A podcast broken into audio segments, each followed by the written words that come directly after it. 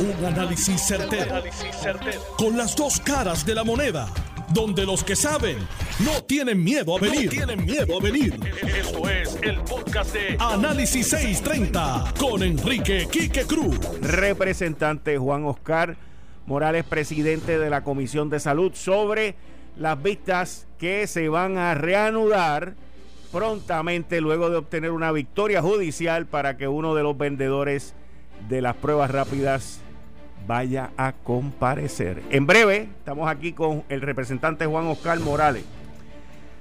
Ay, bendito al alcalde de, Moca, al alcalde de Moca. Se le perdieron 31 camiones, equipo pesado. Hay que mandarle varios GPS allá a ver cómo, cómo, cómo resuelve eso. ¿Qué va a decir Atilano? Tengo que esperar a que mañana venga Atilano para que me cuente esa. Se ve un rayito de luz para la confirmación del designado secretario del Trabajo, Carlos Rivera Santiago. Sigue, Santiago, siguen bajando los abastos de agua, señores, hay que controlar.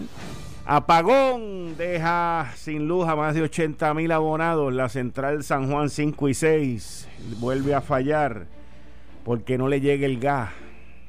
Cambios en la marca Uncle Benz anunció cambios Quaker Roads. Le siguen también ya anunciados por Ange Maima y sabe Dios quién más. Las marcas que se quedan son todas con gente blanca. Sí, porque el de Quaker Roads es blanco, el, otro es blanco. Los blancos se quedan, con eso no hay ningún problema. Yo no entiendo, de verdad, yo no entiendo. Bueno, Casablanca anuncia esta semana también aquí la estrategia fronteriza contra los narcóticos en el Caribe. Y oigan, los demócratas que vienen aquí a Puerto Rico a recoger billetes, los demócratas que vienen a Puerto Rico a decir que apoyan la estadidad, pues esos mismos demócratas prefieren empujar la estadidad de Washington, D.C., que no va para ningún lado, pero lo están haciendo para eh, hacer un show político de esto. Pero tomen nota, tomen nota para los que donan esa gente. Bueno, hoy es miércoles. Eh, aquí ahora, rapidito, con el representante del precinto 3 y presidente de la Comisión de Salud, Juan Oscar Morales, sobre las vistas que se van a reanudar. Rapidito, luego a las 5 y 30 voy a estar con Elizabeth Torres. A las 5 y 45, los 5 minutitos con mi psicólogo. Después de este ajetreo, pues yo necesito un psicólogo. 5 minutos con el doctor en psicología, el doctor Abdiel Cruz. Y luego a las 6 de la tarde continuamos con Elizabeth Torres, el licenciado Alfredo Casio y el expresidente de la Cámara, Ronnie Jarabo. Esto es Análisis 630 que acaba de comenzar. Son las 5 de la tarde en todo Puerto Rico. Puerto Rico. Hora de escuchar la evolución del análisis con el gabinete de expertos de mayor conocimiento en la radio puertorriqueña. Las fuentes más confiables Fiscalización sin colores. El Estado no puede pagar por la vagancia, el Estado no puede pagar por la ineficiencia, no puede pagar por la indecisión. Con las dos caras de la moneda, siempre en busca de soluciones. Es hora de escuchar a Enrique Quique Cruz en Análisis 630. Buenas tardes, mis queridas amigas, amigos. Vamos al grano con esto. Conmigo aquí en el estudio, lo agarré prestado del programa anterior al representante Juan Oscar Morales.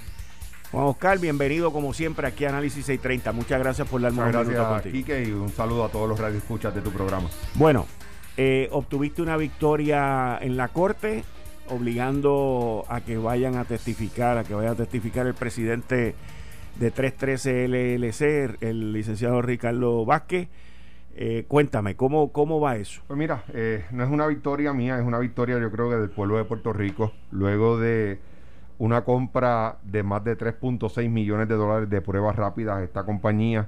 Ellos pues han estado eh, negándose a asistir ante la Comisión de Salud a contestar todo lo relacionado con el proceso de compra de estas pruebas y tuvimos que en el día de ayer solicitarle al presidente de la Cámara que acudiéramos al Tribunal de Primera Instancia. Así lo hicimos a eso de las 3 de la tarde y para nuestra sorpresa ya el hoy, antes de las 12 eh, del mediodía, ya el juez eh, había emitido esta orden, esta resolución, ordenando que en un término de tres días el dueño de 313 tendrá que acudir ante la Comisión de Salud y eh, te anuncio que esa vista pública, eh, Quique, va a ser este próximo lunes a las 10 de la mañana. Van a tener que presentarse a contestar cada una de las preguntas que tenga la Comisión de Salud. ¿Va a ser una vista ejecutiva o va a ser una vista abierta? Como siempre he dicho, es una vista pública, como hemos hecho todas las demás. Si esta persona tiene alguna solicitud en particular eh, que él entienda que no debe ser pública, él tiene que ir hasta allí, hasta la comisión, ante los miembros de la comisión, presentarle sus argumentos, las razones por las cuales eh, no debe ser pública y nosotros, todos los miembros de la comisión, estaremos en posición de evaluar en qué consiste esa petición y al final del día determinaremos si en efecto eh, es necesario que se haga eh, vista ejecutiva. En estos momentos yo me inclino a que sea pública porque estamos hablando de fondos públicos, Quique Aquí eh, se le otorgó órdenes de compra a esta compañía, donde lamentablemente al día de hoy, Quique, no se ha podido utilizar una sola prueba. ¿De esa? De, esa, de eso. Son así, 101.500 pruebas se le compraron a esta compañía y al día de hoy el Departamento de Salud no ha podido utilizar ninguna de ellas. ¿Y por qué no ha podido utilizar? No ha podido utilizar porque primero las 49.000 pruebas que se entregaron, que se entregaron fuera de fecha, eh, están en un pleito ante los tribunales y hay unas 51 mil pruebas que todavía no se han podido entregar porque el Departamento de Salud, ante el incumplimiento de la compañía en las fechas ya acordadas, eh, el Departamento de Salud le hizo una petición de que este precio se pudiera eh, modificar. Estamos hablando de un precio de 36 a 45 dólares. y ellos se han negado eh, a que se le pueda hacer algún tipo de rebaja al Departamento de Salud. Es pertinente, aquí que tú sepas que la orden de compra no se siguió al pie de la letra. Esa orden establecía que a esta compañía se le iba a dar un adelanto de un 60% de la orden de compra. Y el 40% se le iba a pagar una vez la compañía entregara la totalidad de las pruebas. Pues eso lamentablemente no ocurrió. No se sabe cómo, le pagaron el 100% de la orden de compra sin haber entregado una sola prueba al gobierno de Puerto Rico. Y nosotros, la Comisión de Salud, quiere saber cómo fue que le pagaron el 100%, quién dio esa orden, si, él, si fue que el suplidor peticionó que se le entregara el 100%, todas esas cosas. Y además, que va a ser la gran, ¿verdad? Yo sé que la gente se va a sorprender cuando sepan cuánto costaban esas pruebas en China. ¿Cuánto costó? Y cuánto se le vendieron al gobierno de Puerto Rico. Sorpresa verán. Y, y en este proceso, tú vas entonces a tener que volver a llamar a los empleados del Departamento de Salud que estuvieron envueltos en esto, si es que ya pasaron por donde tú, por, la, por el proceso de las pruebas de Apex porque me imagino que son los mismos que estuvieron, las mismas personas. Tú vas a tener que volver a llamar a esa gente de nuevo. No, que no lo voy a hacer en vista pública ni en vista ejecutiva, sino que me voy a reunir con ellos porque hemos redactado el informe, Quique, y hay, hay unas dudas que tenemos todavía con ciertos detalles que ocurrieron en esta orden de compra y ya nos hemos comunicado con algunos de ellos para que acudan a nuestra oficina una vez nosotros tengamos este informe redactado, que ya está eh, en la etapa final, eh, para que nos aclaren esas dudas y ahí vamos a aprovechar esa visita para eh, indagar sobre quién autorizó, a pesar de que la orden de compra dice una cosa, ellos eh, lo hicieron de, diferente manera. Así que yo creo que incumplieron eh, claramente con el proceso al gobierno de Puerto Rico cuando adquiere bienes y servicios, no se le paga por adelantado el 100% a, a nadie. A nadie. luego de la decisión del juez de que tienen que comparecer, la gente tuya en tu oficina, tú han estado en comunicación con los abogados de ellos, que eh, eran los que tenían el planteamiento de que se estaba violando el reglamento de la Cámara, de que estaban cooperando con los federales y de que no podían ir. Mira, eh, Quique, eh, hoy tan pronto nos llegó la sentencia, la directora de la comisión eh, comenzó las gestiones para citar formalmente al señor Ricardo Vázquez de 313 para que pueda comparecer este próximo lunes a las 10 de la mañana. ¿Y ha habido algún tipo de, de, contestación? No, ¿Ha habido algún tipo de... Hasta ahora, ¿verdad? Yo no he estado en la oficina, pero entiendo que no ha habido ningún tipo de contestación. Ok, pero las vistas entonces van el lunes. El lunes, conforme a la orden que estableció el tribunal, han sido citados para el lunes a las 10 de la mañana. Muchas gracias, representante. Un placer, Quique. Estaremos ahí al tanto. Muchas gracias. Ahí ustedes escucharon al representante Juan Oscar Morales, presidente de la Comisión de Salud, que va a continuar, va a continuar con todas eh, las vistas estas eh, que vamos a ver. Así que interesante, vamos a ver qué va a pasar el lunes con esto. Yo entiendo que esto va a continuar en una batalla legal y veremos a ver cómo terminan esos planteamientos. Así que el lunes que viene veremos a ver qué pasa aquí. Eso le va a dar comienzo a una semana, la próxima semana, le va a dar comienzo a una semana pues muy distinta a esta. Esta semana tal y como lo analizamos y tal y como lo presentamos aquí ante ustedes, pues una semana que se está llevando a cabo una gran cantidad de anuncios y una gran eh, cantidad de acciones por parte o supuestas acciones que van a hacer por parte del gobierno federal. Una de ellas tiene que ver con la Casa Blanca anunció una iniciativa y una estrategia eh, contra el tráfico de narcóticos en el Caribe. Algo que nosotros en Puerto Rico hemos tratado de conseguir por años de años de años. Inclusive voy tan atrás como la administración de Luis Fortuño, eh, en el cual se pidieron eh, los recursos y el gobierno federal honestamente nunca le prestó la atención y le ha prestado la atención al tráfico de drogas en el Caribe. Si lo más probable que en la mentalidad de ellos, si usted compara el tráfico de drogas en la frontera que ellos tienen con México, el tráfico de drogas de las costas también, pues ellos deben de decir, mira, olvídate, lo que está pasando allá en el Caribe es el 10% o es el 15% de la droga que entra aquí, yo tengo que meter los americanos siempre, los gringos siempre se van con la regla del 80-20. Tú vas a poner la mayor de tus esfuerzos en el 80% de tu peligro o de tu problema y el 20% ese pues que se quede por allá. Y aquí pues ocurre muy parecido esto hasta ahora que Casa Blanca acaba de anunciar esa nueva estrategia que esperemos que sea pronto y esperemos que nos provea a nosotros mayor seguridad. Eso va a crear guerra, va a crear guerra, va a crear matanza, y porque pues va a haber menos material para vender y ahí es donde entran las guerras por los puntos y por los mercados. Pero eso es parte de y esperemos que los tengan los recursos en la isla para trabajar con eso. Ustedes han visto hace poco salió en los medios esta semana que se encontraron dos millones de dólares flotando por allá por Vieques, agarraron un cargamento de, cocaína también en estos días, valorado en 6 millones en el ferry, y en fin, se están, se están encontrando eh, donde quiera que estén buscando. Así que vamos a ver cómo este tipo de estrategia que anuncia Casablanca se desempeña y si rinde frutos. Oigan, uno ve a veces estos informes de la oficina del Contralor y uno se pregunta hasta cierto punto si es verdad todo este revolú, pero eh, que, que el municipio de Moca no pudo decir dónde estaban 31 camiones equipo pesado y otra serie de cosas, unas herramientas, y, y tú dices, ¿cómo es posible eso? Eh, ¿Qué fue lo que pasó ahí? Todavía yo no me puedo quitar de la mente la, la Land Rover o la Range, o la Range Rover de, de Charlie Delgado del municipio de Isabela. De verdad que yo no sé, eh, estas cosas son, son cosas que, que, que, uno a veces se pregunta que si son reales o si vivimos en un mundo surreal. Eh, ¿Cómo es posible que a un alcalde se le pierdan 31 camiones o que no pueda decir dónde están? Al igual que cómo es posible que un alcalde se compre una Range Rover. Dime. Ah, eh, magia. exacto de manera magia, de manera mágica.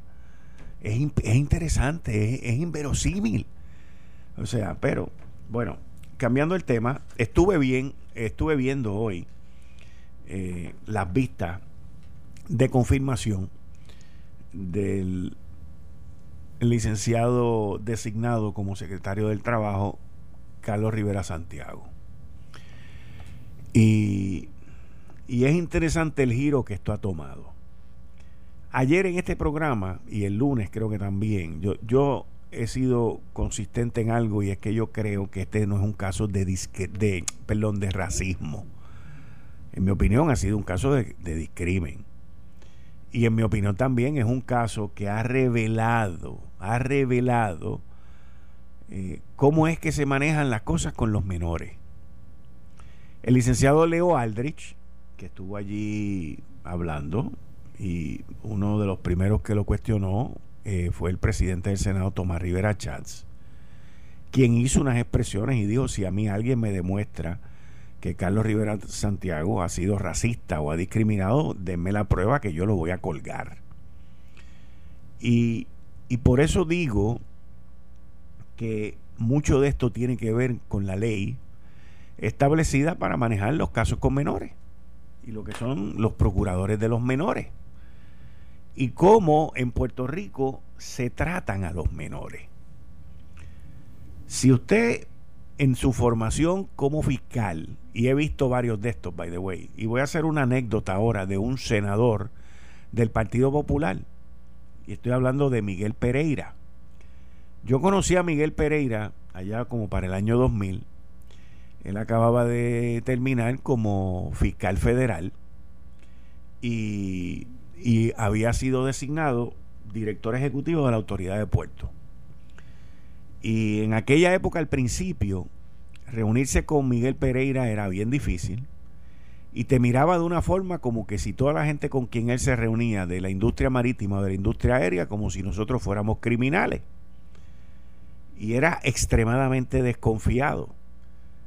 Y tomó tiempo el uno ganarse la confianza eh, de él. Fueron muchos los cantazos que tanto él cogió como yo cogí hasta que llegó la gran crisis del 2001 de septiembre 11. Y ahí pues el destino nos llevó a que tuviéramos que trabajar juntos y tuviéramos que hacer un, montón de iniciativas juntas y se diera que toda y se diera cuenta y se convenciera que toda la gente con quien él tenía que lidiar pues no no éramos criminales, no éramos pillos y no éramos corruptos. Y luego pues él fue superintendente de la policía y siguió por ahí su carrera hasta que termina siendo senador. Pero cuando tú tienes esa formación de fiscal y, sales de ese mundo, en este caso de procurador, y sales de ese mundo, pues lo más probable es que te empiezas a dar cuenta de que no todos aquellos que tú juzgaste como criminales eran en verdad criminales. Y que también dentro de la gente que tú juzgas hay gente inocente que está siendo juzgada injustamente. Y yo creo que eso es un proceso que el licenciado Carlos Rivera Santiago está viendo ahora, está aprendiendo ahora. Como también creo que lo van a confirmar. También estoy 99.9% seguro que lo van a confirmar. El presidente del Senado, Tomás Rivera Chats, yo entiendo que para darle transparencia a todo este proceso, ha llamado a todas las partes. Y todavía hay gente que se cuestiona por qué y estamos en una emergencia, hay que confirmarlo, con lo cual yo no estaba de acuerdo. Yo estoy de acuerdo con el proceso que se está llevando a cabo. Y si al final del proceso lo quieren confirmar, pues para eso hay una mayoría y una minoría. Y ese será el proceso. Y él habrá aprendido su lección y los políticos aprenderán la de ella, la de ellos. Pero claramente se ve que hay que hacer una reforma de cómo el proceso legal judicial se tratan con los menores. Yo entiendo, yo sé, hay menores que son matones también, pero no todos, no todos son así. Y uno tiene que buscar la manera de diferenciarlo. Y uno tiene que buscar la manera de a cuáles puede rescatar y a cuáles pues los tiene que poner en un proceso más fuerte, más duro, para tratar de rescatarlos también. Porque yo entiendo que todos son rescatables, todos son rescatables. En ese proceso también tenemos que mirar el hogar, tenemos que mirar el ambiente de donde ellos vienen y tenemos que mirar cómo podemos arreglar eso. Queremos que esos jovencitos y esas jovencitas, esos nenes y esas nenas, sean los futuros dueños de un punto de droga sean los futuros que están haciendo kayaking, sean los futuros desertores escolares, cuando se celebra que no pueden ir a clase, como salió en el chat. ¿O queremos nosotros mejor estar orgullosos de encontrarnos con ellos tres, cuatro, cinco años más tarde, graduándose de escuela superior o graduándose de universidad, o teniendo un trabajo sin diploma decente versus estar vendiendo drogas, saltando o matando gente por ahí? Y esa es la pregunta, esa es la pregunta que los legisladores yo espero que se hagan luego que terminen estas vistas de confirmación. Si se olvidan de eso, que ha terminado siendo lo más importante, pues se perdieron dos, tres, cuatro días de vista y no se logró lo que se quería. Si la meta es solamente confirmar a Carlos Rivera Santiago, estamos fritos. Esa hora se convierte en una meta, pero también hay una más importante. Y es una reforma de cómo el Estado trata, enjuicia y castiga a los menores que cometen falta. Así que vamos a ver qué ocurre ahí. Vamos a ver qué ocurre ahí. Oigan, todo esto que ha ocurrido con la muerte de George Floyd ha llevado a unos cambios en la policía, ha llevado a unos cambios de reconocimiento en nuestra sociedad. Pero, por otro lado, hay otras cosas que yo personalmente no las entiendo. Yo, por ejemplo, siempre he consumido desde pequeñito en los pancakes el sirop Angemaima y las otras marcas que salían pues a mí nunca me llamaron la atención. Yo me crié con Angemaima el arroz Uncle Benz nunca me gustó. Voy a ser claro con eso el arroz Uncle Benz nunca me gustó porque un arroz de grano largo y en mi casa cuando era pequeño también no se usaba eso, se usaba otro arroz de grano corto, que es todavía el que se consume hoy. Y lo consigo allá con el amigo mío de Levitown, con Héctor. Pero cuando tú entonces empiezas a ver que todos estos movimientos vienen gente y te preguntan, como una encuesta que hizo, creo que aquí fue el Noti1, que si deberíamos de de quitar la estatua de, Cristóbal Colón que tiene allá Carlos Molina en Arecibo. Entonces, cuando, cuando uno llega a eso, entiendo lo de las estatuas de los confederados, esa parte la entiendo. Pero Cristóbal Colón es parte de nuestra historia. Juan Ponce de León es parte de nuestra historia. Y otras estatuas que hay por ahí son parte de nuestra historia. Hasta hace 10 años atrás o 5 años atrás, no se veían esas personas como racistas.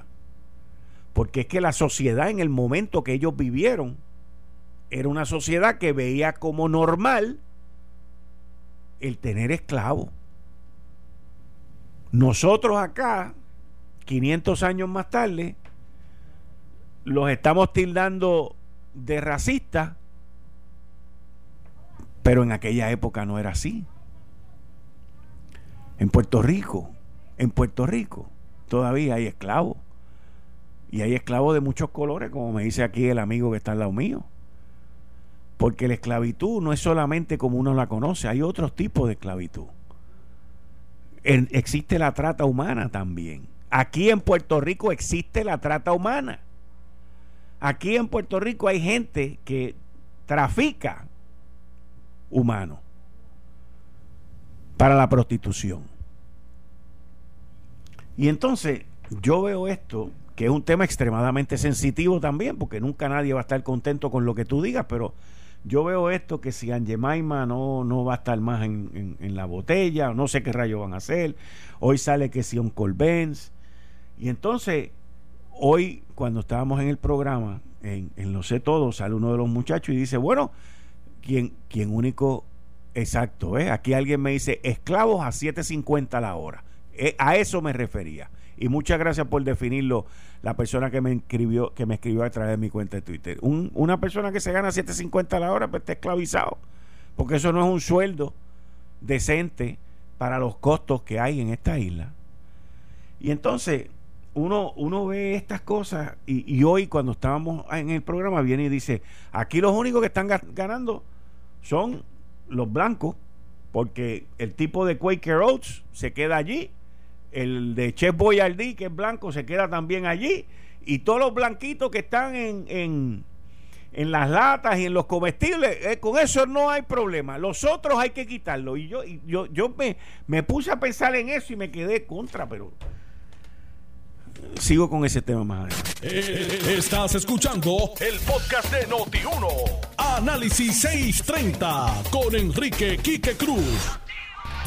Buenas tardes, mis queridas amigas, amigos. Son las 5 y 38 de la tarde de hoy, miércoles 17 de junio del 2020. Tú estás escuchando Análisis 630. Yo soy Enrique Quique Cruz y estoy aquí de lunes a viernes de 5 a 7. Mira, ahora que poco a poco todo está reabriendo y podemos transitar con mayor libertad, no podemos olvidar hacerlo con seguridad. La gasolina Golf y todos sus empleados seguiremos tomando las más altas medidas de seguridad y limpieza en todas nuestras estaciones de gasolina para que puedas continuar recibiendo el combustible de la más alta calidad en un ambiente seguro.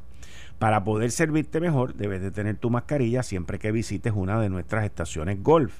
Agradecemos el respaldo recibido por nuestro pueblo, a todos nuestros camioneros, detallistas y empleados que han dado el todo por el todo durante esta pandemia. En Golf, hoy más que nunca, renovamos nuestro compromiso de ofrecer siempre el mejor precio y la mejor calidad de gasolina a Puerto Rico. Porque en Golf queremos que vayas bien, que vayas a la segura con Golf. Buenas tardes, ya estamos aquí con Elizabeth Torres. Elizabeth, bienvenida como todos los miércoles aquí en Análisis 630. Hola, hola, saludos Quique y saludos a todos los compañeros ahí de la emisora y a todas las personas que nos escuchan a través de, de las ondas radiales. Bueno, Elizabeth, la gobernadora mañana va a dar un mensaje, pero Sí. ¿qué podemos esperar de eso? Eso lo vamos a hablar tú, Alfredo Casio y Ronnie Jarabo después a las 6 de la tarde. Excelente. Vamos a hablar ahora de las cosas que están ocurriendo en la isla. Cuéntame. Pues mira, aquí que siguiendo la línea que tú llevabas con lo del caso de la niña Alma Yariela, que aunque yo también creo, ¿verdad? Yo estoy convencida que no es un caso necesariamente de índole racial, sí entiendo que hay algo de discrimen en ello por, razón pues de que son casos de menores que no se están trabajando como se debe. Eh, voy por esa línea y quiero traer a la atención de los radioescuchas que esta situación de del caso de Alexandra Lúgaro y la señora Virginia Núñez Hernández, una cosa que todavía continúa en las redes, bien activo, que ha traído a la atención de mucha gente distintas, eh, distintos discursos relacionados con lo que es el racismo y, y el discrimen y la xenofobia. Y yo quiero decirte aquí que, verdad, con mucho respeto voy a ofrecer una opinión de lo que yo pienso de este tipo de discursos, que para mí, a mi juicio, son peligrosos, acentúan más las divisiones raciales, acentúan más las diferencias entre los seres humanos. He notado discursos, ¿verdad?, de odio en las redes eh, por razón de, de, pues, no solamente de ideología política y raciales, sino también por cuestiones culturales y por eh, inclinaciones sexuales o identidad de género también. Y a mí me preocupa aquí que porque esto este tema de, este caso de Virginia Hernández ha, ha- ha desatado como una gran división en el pueblo y es lo que te digo yo pienso que los grupos que se van creando en la sociedad para luchar por ciertos derechos tienen que estar cimentados en un genuino interés por por velar por los derechos de los ciudadanos pero todos tenemos derechos por igual, por, el simplemente, por hecho de nacer, nosotros ya todos tenemos unos derechos que nadie puede violar. Eh, tú sabes que en el caso de Virginia y Lacen, estamos hablando de dos personas de raza negra, sin embargo, en el caso de Virginia, habiendo una sentencia irrefutable de unos hechos probados, de una abogada de la defensa que, que hizo su trabajo, ¿verdad?, de contrainterrogar a los testigos, de una jueza muy seria que le da credibilidad a esta señora dominicana y que le da una cuantía de poco más de 400 mil dólares, cosa que aquí que yo quiero que la gente entienda que es bien difícil de lograr en un tribunal prevalecer con cuantías como esa. O sea, la prueba fue irre- irrefutable. Sin embargo, muchos medios y muchos personajes importantes en la isla quedaron callados ante esta situación eh, se vio un poco esa intención de, de tal vez de encubrir la participación de la licenciada Alexandra Lugaro, candidata a, la gobernación por el movimiento Victoria Ciudadana. Sin embargo, cuando surge una controversia relacionada con un comentario de Rivera Lacén, de Ana Irma Rivera Lacén, que es la presidenta del movimiento Victoria Ciudadana, persona que ha luchado toda su vida por los derechos de la raza negra en Puerto Rico, no ella no se, no se pronunció al respecto, sin embargo, ella por un comentario en un medio se siente atacada y entonces se, se abre toda esta discusión pública en todos los medios, en todos los rotativos del país, apoyando, ¿verdad?, a unos y a otros, a unos que estaban en contra y otros a favor de lo que sucedió con Ana Irma. Pero lo que yo quiero traer a la atención de la gente es esta cuestión de los derechos, con lo que yo empecé mi, mi alocución, ¿verdad? Quiero decir que es triste, es triste, Guique, que nosotros nuevamente establezcamos una diferencia en las varas con las que medimos las distintas situaciones.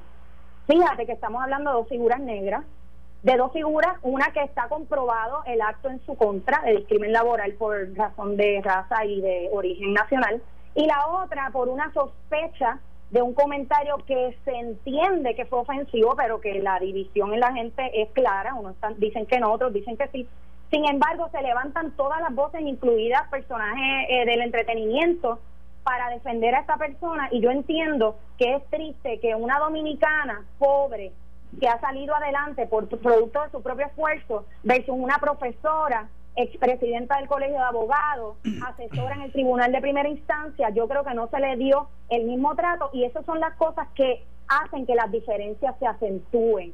Este Quique, por otro lado, estamos hablando de líderes políticos, de personas que aspiran a tener puestos políticos y, hay pues hay gente ya en los puestos, ¿verdad? Como es el caso del representante Manuel Natal Albelo, que ya él está dentro de un puesto adquirido bajo otra insignia, pero ahora él, ¿verdad? Representa otros ideales. Y esta persona decide levantar un caso y levantar la opinión pública en torno al, al policía recién nombrado al Senado, Gregorio Matías. Y yo veo, vuelvo otra vez, Quique, veo la división en la gente y posturas que están bien enajenadas de, de lo que es los derechos humanos. Veo ataques políticos, veo ataques a programas de televisión, veo, veo ataques constantes de, de gente que no tiene fundamentos para opinar, porque los derechos de todos son iguales. Entonces, ahora Gregorio Matías se convierte en el nuevo blanco para desviar la atención pública sobre un caso que se llevó en el foro federal, donde yo le he mencionado también en mis videos en las redes, donde eh, Gregorio eh, se va en una cuestión de tiroteo con una persona, ¿verdad? Llaman a la policía, esta persona estaba armada, eh, esa persona dispara contra los agentes y entre ellos estaba Gregorio Matías. Gregorio Matías dispara contra esa persona, no la mata, pero la, la, ¿verdad? la lesiona, la, la inmoviliza y esa persona pretende llevar un caso en el foro federal por cuestiones de, xenofobia, de que él por ser dominicano, pues le dispararon por ser dominicano. Con la única, eh, ¿verdad?, eh, para, para su defensa fatal de esta persona que alega que este policía dominicano, Gregorio, le, le, le, le dispara por ser dominicano, que cuando van al caso se dan cuenta que Gregorio Matías es dominicano, que nació en República Dominicana que su esposa es dominicana, que sus padres son dominicanos y que se desenvuelve como una persona de, de verdad de alto renombre dentro de esa comunidad en Puerto Rico que siempre habla de sus raíces dominicanas que se siente muy orgulloso y por esa razón el caso por cuestiones de discrimen se cayó y esta persona salió eh, este policía Gregorio Matías sale absuelto de toda culpa y él sigue ascendiendo de policía, sube a teniente y después sube a otro rango más y final, limpio por completo y finalmente es nombrado del Senado. Yo creo que el pueblo, para finalizar, Quique, debe de pasar un juicio severo sobre sus opiniones antes de emitirlas, porque la hipersensibilidad nos lleva a más división porque el tú resaltar tus diferencias como grupo te hacen ser más diferentes dentro del todo. Y hay que tener cuidado con estos discursos, porque ¿cuál es el ejemplo a las nuevas generaciones? A que las aspiraciones políticas son primero, primero, que la ideología política es primero. No puede ser, estamos hablando de líderes que deben modelar un ejemplo para las generaciones que se están levantando, Quique. Muy triste todo esto, muy triste. Mm. Yo te digo que lamentablemente vi un artículo en Noticel escrito por Oscar Serrano titulado que Matías es el que provoca la reforma de la policía. Porque él tiroteó a un dominicano, o sea que eh, estamos hablando de que un dominicano tirotea a otro dominicano. Pero, pero yo no voy a entrar en los méritos de qué fue lo que ocurrió allí, porque eso entrará en su momento. Solamente le voy a decir al que escribió el artículo que mire bien los hechos para que después pueda juzgarlo en su propio mérito. Y Oscar no es bruto, Oscar es abogado, Oscar tiene amplio conocimiento de las leyes y del periodismo y yo solamente le recomiendo, solamente le recomiendo que se lea bien el caso para, que, entonces pueda llegar a las conclusiones que pueden ser, él puede llegar a las mismas conclusiones que tiene ahora sin ningún problema. Puede llegar a las mismas conclusiones, como también puede llegar a otras conclusiones. Pero Quique, estamos hablando, ¿verdad? Ambos casos, el de Gregorio y el de esta señora, eh, eh, ay, Virginia, son casos legales, tú sabes, no están sujetos a interpretación. Eso es lo más triste, están tratando de darle nuevas interpretaciones a casos que son ya hechos juzgados y cosas juzgadas. No se puede jugar con la ley porque la gente tiene la impresión de que la justicia es inexistente porque cómo es posible que haya una sentencia que ahora el pueblo quiere cuestionar. No, para eso están los jueces. Y entonces eh, se desata toda una ola de quién está a favor de quién. Esta situación de, esto que me dice Oscar Serrano, yo no he leído ese artículo, pero yo sí sé que quien lanzó esto primero que todo el mundo fue el licenciado y representante Manuel Natal Aldelo, que él conoce de ley, que él trabaja con esta persona, porque esa persona trabaja ahí justo al lado del Capitolio, que sabe que es dominicano. ¿Por qué entonces torcer la verdad cuando son abogados? Y si tú me dices que Oscar Serrano es abogado, con más razón todavía, Ana Rivera Laceni, la mayoría de los miembros del Movimiento Victoria Ciudadana son personas que conocen de ley y están doblando la verdad. ¿Dónde está la ética entonces? ¿Por qué se defiende a uno y a otros no? ¿Por qué Ana Rivera Lacen se forma todo un reverbero para defenderla? Sin embargo, a Gregorio Matías y a Virginia Hernández nadie los defiende. Yo me di a la tarea, aquí que de tirarme a la calle y una señora dominicana me escribió y me dijo, por favor, yo quiero que tú me entrevistes.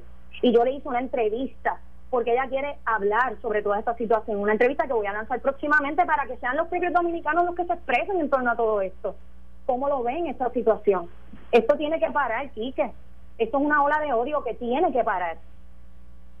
Lo que pasa es que como en Puerto Rico todavía algunos de estos grupos, y no estoy diciendo que sean todos, pero algunos de estos grupos no han podido crear la situación que se ha creado en el continente, pues están buscando información, están buscando casos. De que la policía esté en una reforma, sí. De que se asaba la fuerza además, también. Pero cada caso con su caso cada caso con su caso. Dame una oportunidad porque ahora ya voy con los cinco minutos con mi psicólogo. No te me vayas. muy necesario. Muchas gracias. Buenas tardes, doctora Biel Cruz. Bienvenido. que saludo a, a Elizabeth y saludo a Serri. Mi agradecimiento siempre por su trato extraordinario que nos tiene a nosotros y a nosotros. Muchas gracias. ayer estaba trabajando, Quique, en un tema particular que creo que quizás me salía un poco de la línea de hoy editorial, ¿verdad? Pero me parece importante desde ayer trabajar el tema del amor.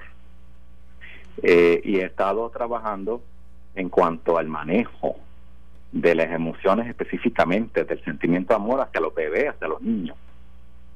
Hoy quiero trabajar el sistema amar a los niños y los protegerá para toda la vida. De hecho, es el mejor antídoto ante el COVID. No lo tienes que decir, ¿verdad? El CDC o la Organización Mundial de la Salud, pero evidentemente que el amor sustancial, significativo, eh, va, provoca que nuestros niños y nuestras niñas se desarrollen con balance. ¿Cuáles son las claves para educar desde el amor a nuestros niños y nuestras niñas? Eh, evidentemente que hay diferentes claves, ¿verdad?, para manejar el sentido del amor o la realidad del amor hacia, hacia nuestros menores, hacia nuestros niños, hacia nuestras niñas. Eh, es evidente que a la medida que nosotros trabajemos eh, el concepto de amor, trabajaremos con el desarrollo balanceado, eh, provisión de las necesidades emocionales de esa niña o ese niño. De hecho, eh, una de las claves para manejar la educación desde la perspectiva del amor es que un niño nunca debe sentir que el amor se le tiene y depende de sus acciones. Una niña o un niño nunca debe sentir que ese amor se le tiene dependiendo de sus acciones. Los niños y las niñas deben saber que el amor no es condicional, es totalmente incondicional. Es decir, debemos evitar mensajes, por ejemplo, si haces esto, voy a dejar de quererte. Yo lo he escuchado en pacientes y personas. Pero si no lo haces, te voy a querer más. Eh, esos son, son errores de articulación o verbalizaciones para manejar los niños y las niñas. A veces es producto de la ansiedad o la desesperación de, las de las madres o los padres. Segundo, debemos ayudar a adaptarse mejor a esa niña o ese niño. Si les ayudamos a comprender el mundo, que ahora post-COVID es más complicado, ¿verdad? Eh, de que el mundo no es un cuento de hadas, no es una isla de, de utopía, es una realidad, es una circunstancia, es un proceso, ¿verdad?, de desarrollo, pero que lo vivimos y que en medio del estrés, la ansiedad, el cariño y el amor van a sobrepasar. Tres, debemos ayudarle a mantener el control sobre sus emociones. De hecho, cuando ayudamos a los niños y las niñas, a los menores y las menores a trabajar en su control de emociones, estamos manejando un tipo de educación que es la más importante, la educación emocional, porque la que lleva a triunfar, y es mi percepción subjetiva, que el elemento que te va a empujar en la adultez para ser exitoso, exitosa, es la inteligencia emocional, no es la inteligencia global. ¿Cómo partimos de eso? Pues desde el principio nosotros le enseñamos a los menores a trabajar el control de emociones. Y cuarto, hablarle de sus emociones. Como hemos comentado en varias ocasiones anteriores, la palabra solo dan cuenta de un 10% del verdadero significado de la comunicación emocional. Está el lenguaje corporal y está el lenguaje no verbal. Así que, si nosotros utilizamos la ventilación correcta y llevamos lo que dice este estudio de la Facultad de Medicina de Washington, que evidencia la importancia de la atención y el amor en el desarrollo de niñas y niños, vamos a encontrar un país post-COVID con mayor estabilidad y con mayor balance en su salud mental. Frase de hoy. El verdadero amor echa fuera el temor. Vuelvo a repetir. El verdadero amor echa fuera el temor. Eso es verdad. Eso es verdad. El verdadero amor echa afuera el temor. El amor es la vida. Eh, Dios, perdón. Aquí, aquí mi, mi, mi mano derecha en, en, en esta parte de la radio me dice, me da esto. El amor es la vitamina de la vida y la música, la levadura del espíritu. extraordinario pensamiento, extraordinario. Doctor, muchas gracias. Regresamos mañana. Cuídense, se me cuidan. Esto fue el, podcast de Notiuno. Análisis 630 con Enrique Quique Cruz. Dale play a tu podcast favorito a través de Apple Podcasts, Spotify, Google Podcasts, Stitcher y notiuno.com.